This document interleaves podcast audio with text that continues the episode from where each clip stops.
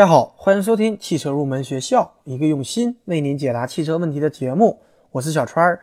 如果大家有关于汽车方面的问题，可以关注我们的节目公众微信账号“小川汽车入门知识”，或者通过节目下方的下载链接下载我们的节目手机 APP，里面有丰富的汽车知识供大家学习。也欢迎大家通过节目下方的联系方式和我沟通交流。大家一定听说过“黑科技”这样的说法。所谓的黑科技，原意是指那些超出人类科技范畴的技术，但是对于汽车界来说，黑科技通常是指那些存在于概念车或者仅仅在实验室当中的技术。但是这些技术的创新又不得不让人佩服。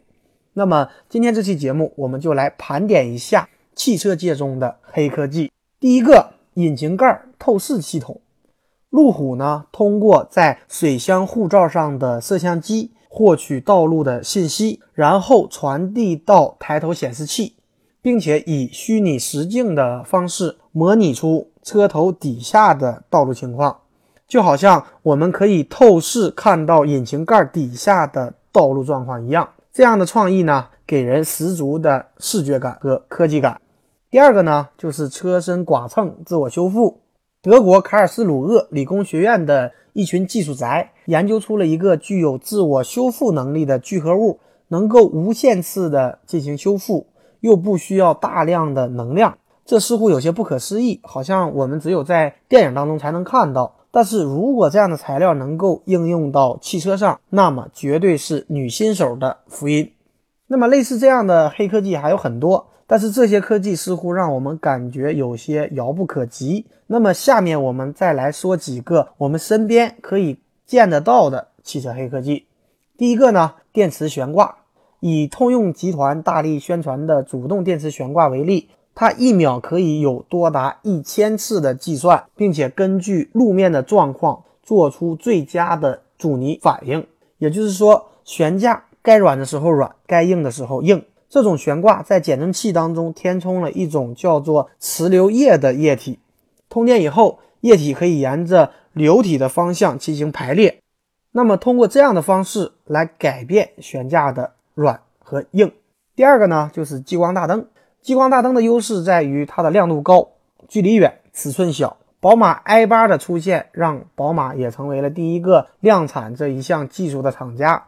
而且宝马在广告当中也指出，现在是激光大灯的时代了。之后呢，奥迪也在它的概念车上应用了激光大灯。那么第三个呢，我们来说一下时速自动变速器。德国采埃孚的 CEO 曾经表示，九速自动变速器将是变速器大战的终结。那么更多档位已经没有意义，会导致变速器的复杂程度和重量的增加，反而无法达到更高的一个燃油经济性。但是目前呢，关于时速自动变速器的研发，大众、通用、本田、福特、现代都有涉及，而且目前首款搭载十 AT 的雷克萨斯也出现了，官方宣传它的体积更小，重量更轻。第四个呢，我们来说一下四轮转向系统。回到身边的量产车型当中，我们多见的实际上是后轮随动转向，比方说保时捷911、宝马七系、奥迪 Q7 这种系统在高速时。后轮和前轮它是同时转向，避免转向不足；而在低速时呢，后轮和前轮又反向转向，减小转弯半径。那么总结来讲，我们口中的黑科技，多是指还未普及的一些技术，所以才让我们感觉到新鲜或者说不可思议。但是科技发展的速度是飞快的，现在的黑科技也许未来就会走进我们的生活。好的，今天这期节目呢就接近于尾声了。节目最后，欢迎大家加入我们汽车研究生团队的会员。成为会员以后，我们会为您分配一位研究生咨询助理，为您解决所有的汽车问题。最后一首好听的歌曲送给所有热爱汽车的朋友。突然想爱你，在这昏暗的夜里。着你专注的背影，触动了我的心。突然想爱你，在这拥挤的人群里，哼着你心爱的歌曲，吞没你，占领我的心。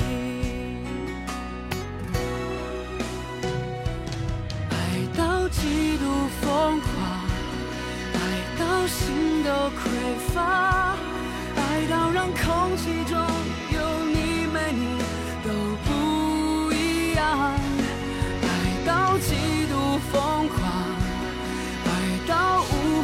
想象，爱到像狂风吹落的风筝，失去了方向。突然想爱你，在这拥挤的人群着你心爱的歌曲，吞没你，占领我的心。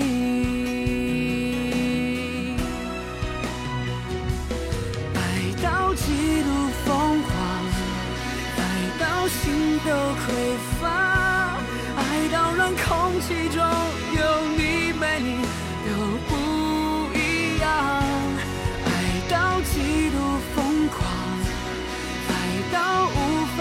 想象，爱到像狂风吹落的风筝。失去了方向，几乎忘了怎么去呼吸，在每次与你擦肩的瞬息，如今是你让我想起那停摆已久、